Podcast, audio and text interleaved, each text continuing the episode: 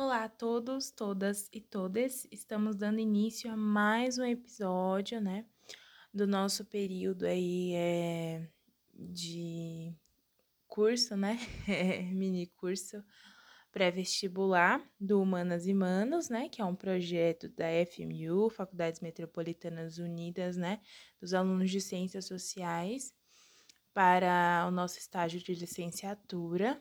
A ideia é introduzir alguns temas com vocês, né, para dar aí um pontapé para vocês estudarem para o vestibular. E na aula passada, a gente falou sobre cidadania e problemas sociais, né?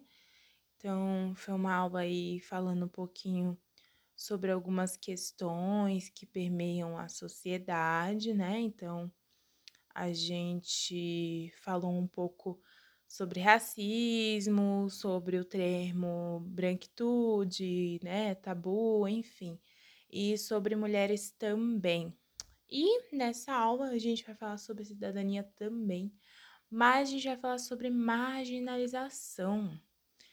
Então, vamos começar já definindo o que seria essa marginalização, né? A gente sabe que o significado da palavra é ato ou efeito de marginalizar-se, né?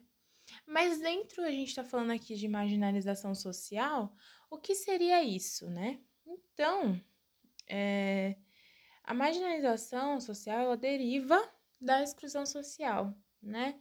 É o resultado aí de alguns processos políticos, sociais, né, econômicos, é, que acabam levando os indivíduos para essa condição de exclusão, né? É, então, se impede que esses indivíduos acessem direitos básicos, né? Como educação, moradia. É, mas, para além disso, a gente também vai acabar aí entrando em outras questões sobre é, a marginalização, né, sobre a, a juventude e, e, essa sensação de marginalização, é, da questão de estar às margens, né, às margens da sociedade, de não se encontrar, né, é, de estar aí, de, de não ter um, um lugar, né, de estar no meio, né, de estar entre né? Está entre porque não, não tem um lugar de acolhimento, porque participa, né? Faz parte dessa exclusão social também. Então a gente vai falar um pouquinho disso nessa aula, né? Então a gente se inicia relembrando, né, que a gente falou sobre a questão do neoliberalismo, né? Aqui na América Latina, né? Da, da, de como se instaurou o neoliberalismo aqui na América Latina.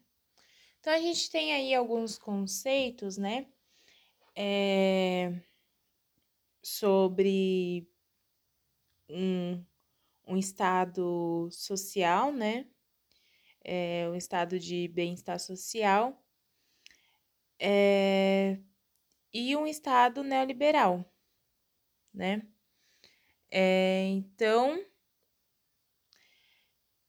Dentro disso, né, a gente tem aí uma visão de que esse estado de bem-estar social, ele seria, né, ele atuaria aí no, no sentido de garantir é, seguridade social e proteção, né, ao indivíduo, enfim, é, na economia é, e excessos do mercado. E esse Estado neoliberal, é, tem uma proposta de intervenção mínima nessas relações de trabalho e economia, né? Então, esse Estado neoliberal também vai é, se apoiar em políticas de austeridade, né? A gente vai falar um pouquinho disso daqui a pouco, mas é, a gente tem que ter um panorama aí que a gente tem uma formação, né, desse estado de bem-estar social pós-Segunda Guerra, em alguns países europeus, né? É, mas é, depois né, de, depois de, de algumas crises é, e tudo, todo é, o acontecimento, né, aí no, em meados de, dos anos 70, é, alguns economistas né, fizeram a proposta de que o Estado diminuísse seus gastos, né? E aí a gente começa a ter outra visão aí é, desse Estado, que seria esse Estado neoliberal, né? É, então a gente foi, né? Esses, esses preceitos foram sendo é, implantados na Inglaterra e Estados Unidos e se disseminaram, né? Depois da, da queda do socialismo no leste europeu.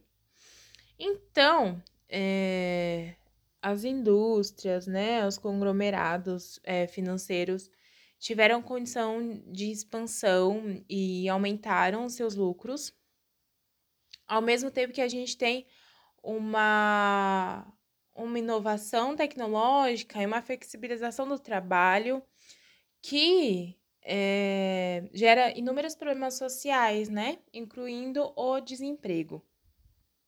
Né?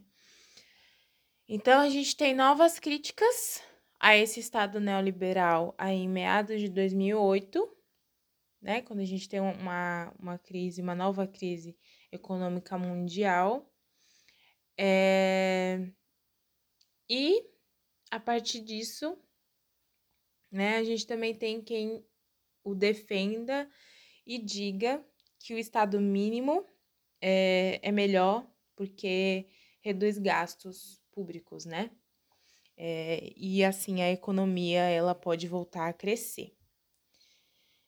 É, mas as coisas não acontecem dessa forma, né? Então, o que seria a política de austeridade que é presente nessa ideia de Estado liberal, né? Então, aqui eu tô pegando uma definição do Google, vocês podem aí e, e pesquisar isso tudo que eu, que todo, tudo isso que eu vou trazer aqui, né? Procurem, pesquisem, né? Se informem, não acreditem só na minha palavra, sempre estejam dispostos a estar explorando tudo, tudo que for falado aqui nesses, nesses 10 episódios, né? Na verdade, são 20 episódios, que, né, cada aula tem, é dividido em dois, né, de 20 minutos. Mas tudo que for é, dito aqui, pesquisem, procurem, né? Analisem. E também tenham é, as suas críticas, né? É, questionem. E o que seria essa austeridade, né? É um conjunto de políticas, né? É, político-econômicas que visam reduzir os déficits orçamentários do governo por meio de corte de gastos né? Aumento de impostos ou uma combinação de ambos, né?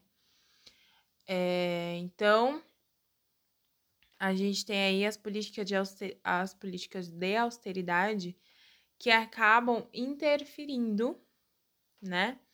No andamento de um crescimento, né? Desse, desse estado. Porque você tem um corte muito grande é, por exemplo, de benefícios é, em países desiguais, né? Você tem um corte de, de, do que seria gasto do, do governo, né? O que na verdade não é gasto, porque se a gente for olhar é, por um lado é, de Estado, é benéfico para o Estado que ele invista né, em, em, no povo, né? É, existe aí uma troca. E a gente, se a gente tem essas políticas de austeridade, né? A gente tem um investimento é, que não não não existe, né? O investimento que não existe. É, a gente também tem outras questões, né? Eu vou começar, eu vou falar um pouquinho do movimento LGBT. Vou introduzir aqui é, algumas questões sobre periferia, né, desigualdade social, pobreza E aí, posteriormente, vou falar sobre a marginalização do jovem, né? Vou fechar aqui com alguns dados, também relacionando com educação, né? Então, essa primeira aula, provavelmente a gente vai aí tratar sobre as questões LGBTQI+, no Brasil. Vamos trazer alguns dados, falar sobre 17 de maio, é, tratar aí sobre o que seriam políticas públicas, né, e, e conflitos em, em, interesse do governo. É, e aí vamos tratar também dessa questão da desigualdade social no Brasil e do jovem. Então vamos lá. É, movimento LGBT, né, no Brasil. Então, o movimento ele chega aqui, é, começa a se desenvolver aqui no Brasil na década de 70. É, nessa época, a gente tinha aqui instaurada uma ditadura civil-militar. É, então, é, publicações, né? LGBTs foram essenciais para o desenvolvimento, né? Então, a gente tem aqui é, o início de, de um panorama é, do movimento no Brasil, né? Aí na década de 80, é, temos aí é, uma epidemia do vírus HIV, né? É, então, a gente tem a morte de muitas pessoas por conta é, dessa epidemia. E também traz um novo estigma para a comunidade, né? É, então, LGBTs, né, nessa época, passam a ser vistos como portadores e transmissores é, do, do HIV, né? Que, enfim, é uma doença incurável, né? Então, é, aqui eu tô pegando da fonte Politize, né? Tudo isso. É, e aqui também tá apontado, né? Que na época eles chamavam de câncer gay, né? Até hoje é, se tem esse estigma, né? De que gays é, são portadores, né? São os maiores portadores do vírus HIV. Mas a realidade não é essa, né? Se a gente analisa os dados, os dados no, nos mostram outra realidade, na, na verdade. É, a comunidade LGBT ela sofreu muito né, com esses estigmas e ainda sofre até hoje com esses estigmas, né? É, existe uma questão aí da sigla, né? Antes era GLS, é, que, que não se usa mais, aí a, a ONU e a Anistia Internacional adotaram LGBT e atualmente, né, a versão completa é LGBTQIA+, né? Então, é, é uma sigla bem grande, né? É, muita gente usa LGBTT, LGBTQ, LGBT, então a gente tem aí uma variação de usos, né? É, e tem algumas pautas, né, que estão aí dentro do, do Brasil e do mundo, né? Então, criminalização da homo, lesbo, bi, transfobia, fim da criminalização da homossexualidade, né? É, e também das punições previstas em leis, né, que criminalizam a prática, reconhecimento da identidade de gênero, né, incluindo a questão do nome social. Então, hoje, é, muitas, muitas instituições, é, inclusive instituições do governo, né, é, permitem o uso do nome social. Isso é uma conquista é, aí de muitos anos de luta. Fim da cura gay, casamento civil igualitário, permissão para adoção, né, laicidade do Estado, é, leis e políticas públicas que garantam o fim da descriminalização em lugares públicos, como escola e empresas, fim da estereotipização da comunidade LGBT na mídia, né?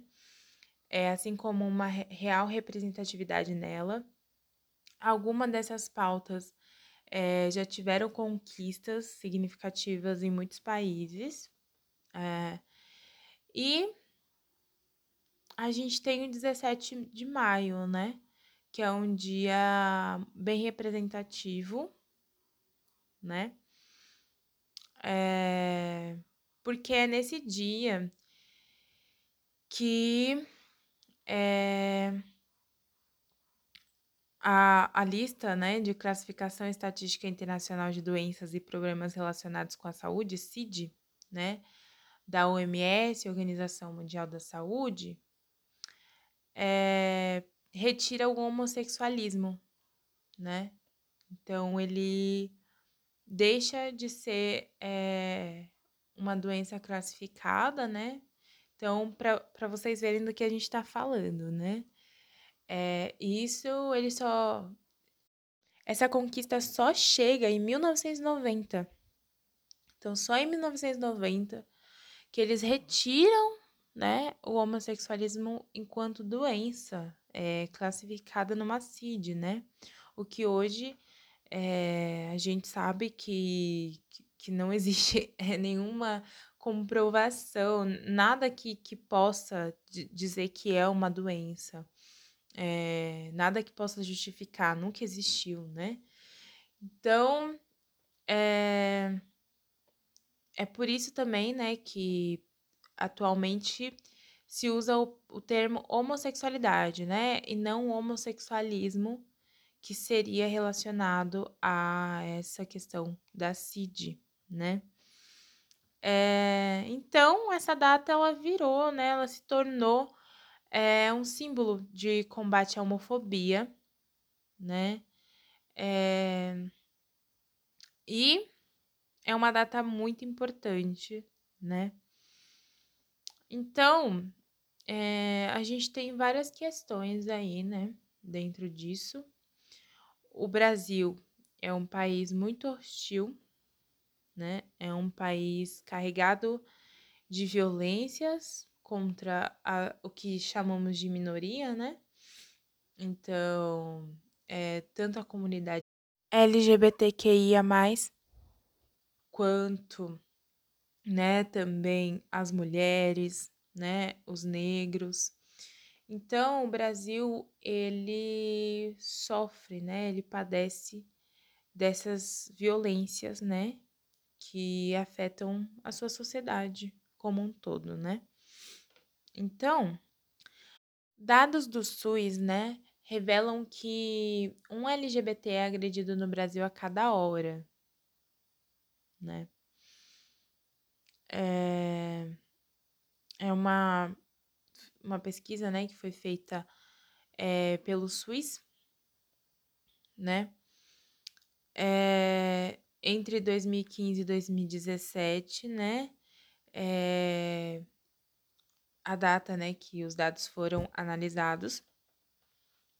Então, a gente tem aí um panorama de 24.564 notificações de violência contra essa população registradas, o que resulta em uma média de mais de 22 notificações por dia. Né? Então, isso daria quase uma notificação a cada hora. É absurdo. Né? A gente está falando aí de 2017, 2016, 2015, né? É... No, na, na questão dos adolescentes, a porcentagem aumenta, né? É, 57% dos LGBTs de 10 a 14 anos que foram agredidos são pardos ou pretos. É, em todas as faixas etárias, a natureza da violência mais frequente foi física, né, 75%, e em 66% dos casos, provável autor é do sexo masculino. É, então, olha que, que panorama triste, né? Que panorama triste é, que a gente esteja falando disso em 2020, né? E olha como estamos aí atrasados.